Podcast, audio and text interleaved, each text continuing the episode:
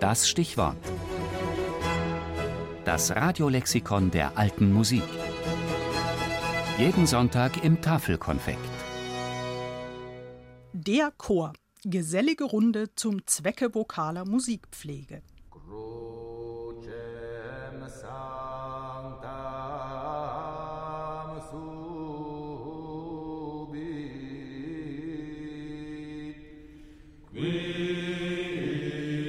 Ursprünglich stammt der Chor vom griechischen Chorus ab, einem Ensemble, das in der Antike sowohl tanzte als auch sang. In frühchristlicher Zeit dachte man bei dem dann lateinischen Wort Chorus an Engelschöre, aber auch an die lobsingende Gemeinde, die ihre Gottesdienste mit responsorialen und antiphonalen Gesängen verschönte. Daraus entstanden erste Choralschulen und im Laufe des Mittelalters dann auch erste mehrstimmige Kompositionen, für deren Aufführung professionelle Sänger vonnöten waren, der Chor. Die Sänger waren gewöhnlich an den Kathedralen geschulte Knaben und Kleriker und sicher ist, die Besetzungen waren klein. So klein, dass alle Beteiligten aus einem einzigen Chorbuch singen konnten, auch bei Kerzenlicht morgens um sechs. Während der Renaissance herrschten in der geistlichen Polyphonie weiterhin solistische Profi-Ensembles oder kleine Chöre vor, in denen gelegentlich aber auch Instrumente mitwirkten. Säkulare Madrigale oder Chansons wurden dagegen oft von Amateuren, aber jedenfalls von rein solistischen Ensembles aufgeführt.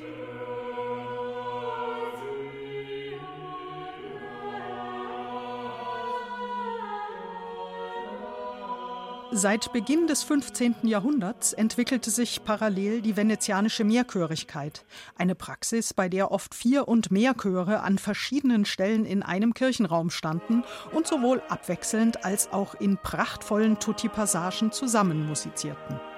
Die einzelnen Chöre waren dabei meist mit Instrumenten durchmischt, teils sogar gänzlich mit solchen besetzt.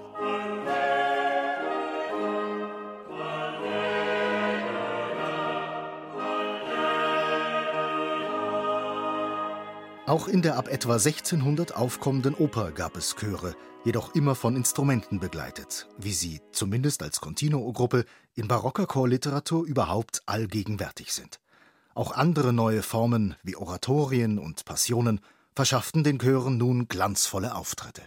Dafür wurden die Besetzungen wieder eher kleiner wie viele Sänger und Instrumente da genau agierten, war von Ort zu Ort verschieden und wird von Fachleuten intensiv diskutiert. Exemplarisch sei nur auf die hochemotional geführte Diskussion um Besetzungen bei Bach verwiesen. Ab dem späten 18. Jahrhundert wuchsen die Chorbesetzungen wieder, gelegentlich geradezu ins Absurde.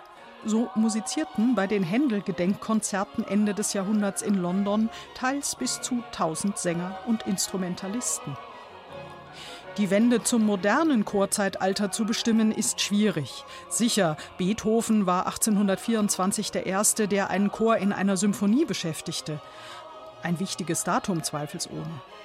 Aber bedeutender scheint doch das Jahr 1791, als nämlich die Berliner Singakademie gegründet wurde, als der erste gemischte Chor der Welt, in dem Musikfreunde aller Konfessionen, auch Amateure sangen und ja, tatsächlich, auch Frauen.